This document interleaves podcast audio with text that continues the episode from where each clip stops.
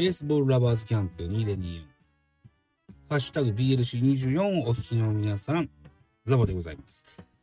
このパートは、ミドル巨人くんの枠として、2本目の配信してみようかなというふうに思っております。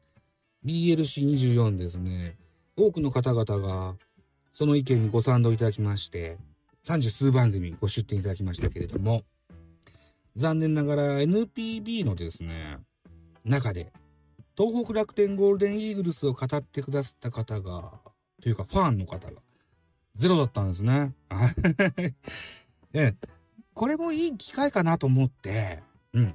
ミドル巨人くんの中でね、僕、楽天を勉強していこうと思います。はい。2024年からスタート。うん。全くファンでもないし あんまり詳しく知らないからこそ、勉強しがいがあるんじゃないかなというふうに感じてて、うん。そのような宣言会にしたいかなというふうに思っております。ということでね、えー、日々、楽天について勉強しながらですね、えー、ちょっとずつそのおしゃべりを聞いてもらえたらというふうに思って配信していこうかなというふうにしております。ということで、だから、ミドル巨人くんの、うん、新コーナーと思ってもらったら結構でございます。はい。ということで、まずは取っかかりといたしまして、2023年までは監督されてらっしゃいました。石井和久とその楽天周りのお話をちょっとしてみたいかなというふうに思います。石井和久情報からいきますか。ね。えー、っと、石井和久さんは2023年まで楽天の監督を務めて現在は GM とゼネラルマネージャーとしてに就任されておりますね。1991年、ドラフト1でヤクルト入団。チームの主戦投手として活躍いたしまして、野村ヤクルトのエースとして大活躍いたしました。2002年にメジャーリーグに渡ります。ドジャース、メッツを経まして2006年にヤクルトに復帰。2008年、2008年には埼玉西武ライオンズへ移籍いたしまして、2013年で引退となりました。時代を代表しますサウスポピッチャーでございました。2018年9月から2000 22年いっぱいまで東北楽天ゴールデンイーグルスのゼネラルマネージャーをいたしておりました。そしてこの兼務しまして2021年から2023年まで東北楽天ゴールデンイーグルス第9代目の監督就任となりました。兼務だったんですね。だから全権監督ですわ、要はね。また石井和久さん個人としましたらマネージメントは吉本興業スポーツ部がされてるんですね。タレント活動としてましたよね。で、奥さんはフリーアナウンサーの岸田彩子さん元フジテレビでございますね。えー、プロ野球ニュースの MC してらっしゃったアナウンサーさんでございます。この石井和久 GM の仕事の振り返りなんかしてみたいかなというふうに思ってますよ。はい。2018年9月から GM 就任と、監督は開幕から、梨田さんがずっと知ってたんですけども、6月17日から、平石さんが代行監督と務めました。パリーグ6位といった結果となっておりますね。2018年9月からだから、多分ドラフトには多少関わっていると思うんですよ。で、このドラフトで1位辰巳、2位太田、5位が湯気、7位が渡辺義明ですね。横浜高校渡辺監督のお孫さんでいらっしゃいますよね。で、8位が小郷という選手でございますね。小郷選手2023年は2桁本塁打達成となっております。2018年、2018年のオフには FA で埼玉西部から浅村選手、トレードで巨人から橋本至選手などを獲得しております。2019年、2019年、楽天を率いた監督が平石さんでした。前年からの継続となっておりまして、代行が取れたという形ですね。結果、パリーグ3位。CS に進出しましたが、ファーストステージで敗退とった形になってます。2019年、同年ね、楽天生命パーク宮城という球場。ここがですね、グルメグッズ購入の支払いはキャッシュレスといった形になります。キャッシュレスのみとなりますね。そして、えー、応援歌の一部が著作権に抵触するということもあって、えー、一部刷新されたといったこともありました。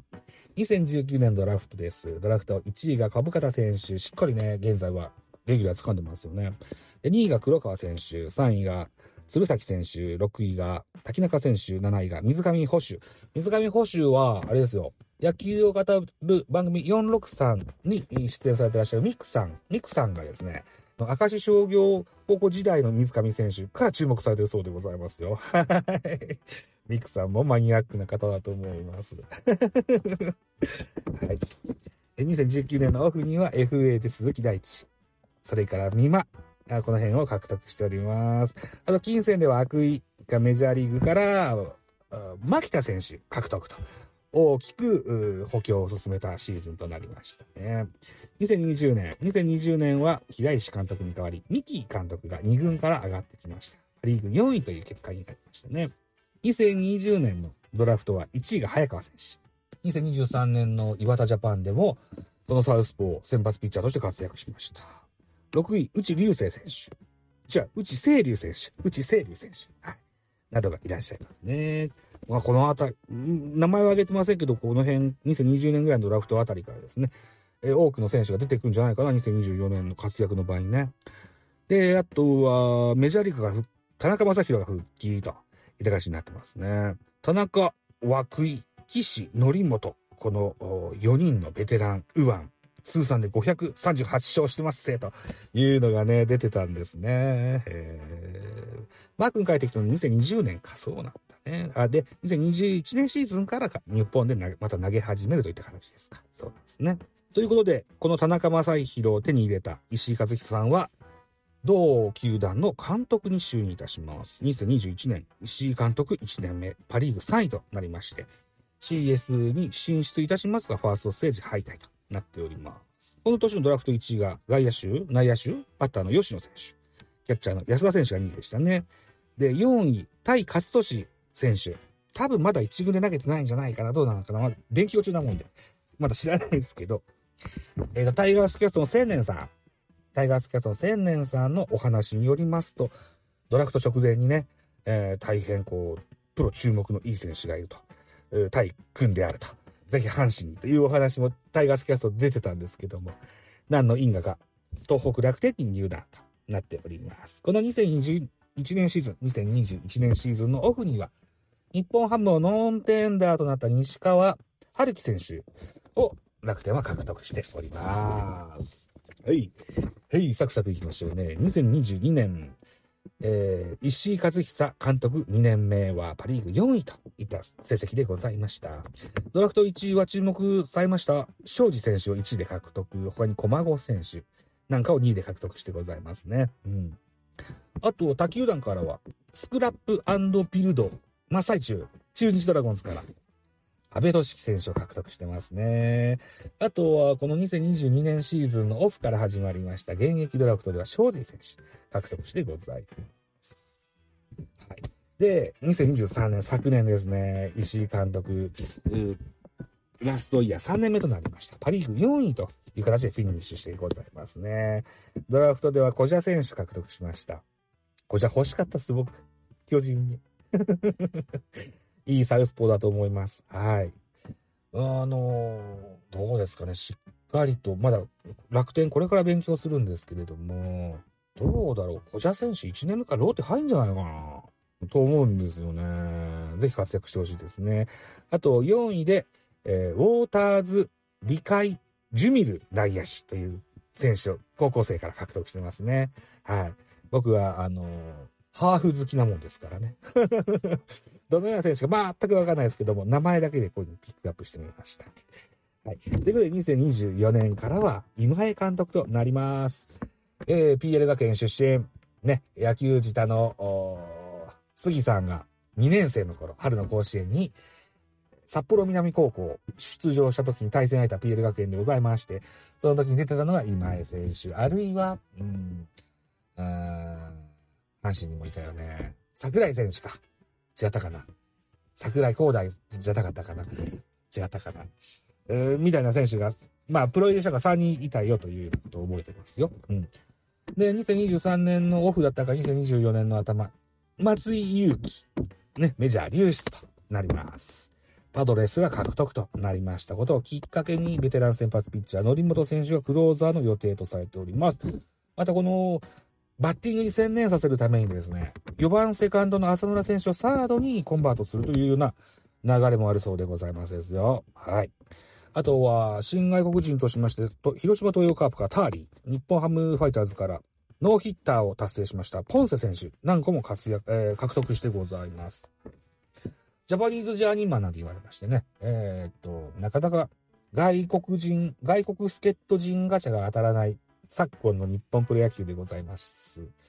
のでね、うん、かつて、前年、前々年ぐらい、えー、日本で活躍した選手を獲得するのがリスクが少なかろうという流れが、なんとなく感じますよね。うん。えー、DNA からロッテは、外選手獲得してますもんね。うん、まあ、あとは、ロッテでホームラン王になったポランコ選手も前年は巨人で活躍してました。はい。なので、リスクの少ない前年 NPB で活躍した選手を獲得というのは、一個手ですもんね。うん。はい。楽天ですね。はい。いうことでございます。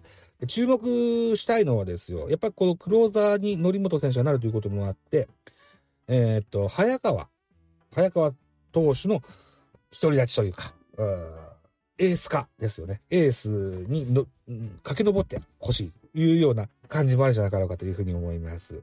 あとは、2022年ドラフトの1位の庄司選手、それから2023年小蛇投手、この後、早川選手も含めて、ドライチが、ローテを、ローテの中心に据えることができれば、楽天も強くなっていくんじゃないかなというふうに思いますし、さっきも言いました、小郷選手、小郷選手が、待望の楽天生え抜きの大砲選手となってくれるんじゃなかろうかなというふうに思います。2024年は、東北楽天非常に注目してみるのも面白いかなというふうに思いますよ。うん。あと、伊藤幸也ですとか、吉野ですとか、このあたりの大砲系の野手も非常に注目したいかなというふうに思っております。はい。ということで15分ぐらい、14分とちょいか。うん。返信もしようと思うので、まあ、多少減るかもしれませんが、えー、BLC24 にご出展がなかった東北楽天ゴールデンイーグルスというチーム、いい機会なので勉強してみようというふうに思っております。2024年は、そうな、週1回ぐらいミドル巨人くんで楽天の話ができたらいいかなというふうに思っております。うん。この BLC24 のサムネイルにも使っております。サムネイル、サム、可愛くできました。画像を AI でこしらえたんですけどね。うん。大変可愛くできたので、これを利用してね、えー、ミドル巨人くんで、えー、おしゃべりしていこうかなというふうに思っております。BLC24 の出展、ミドル巨人軍としては2本目となります。イーグルス元気を中という新コーナーを立ち上げるという宣言でございました。ありがとうございました。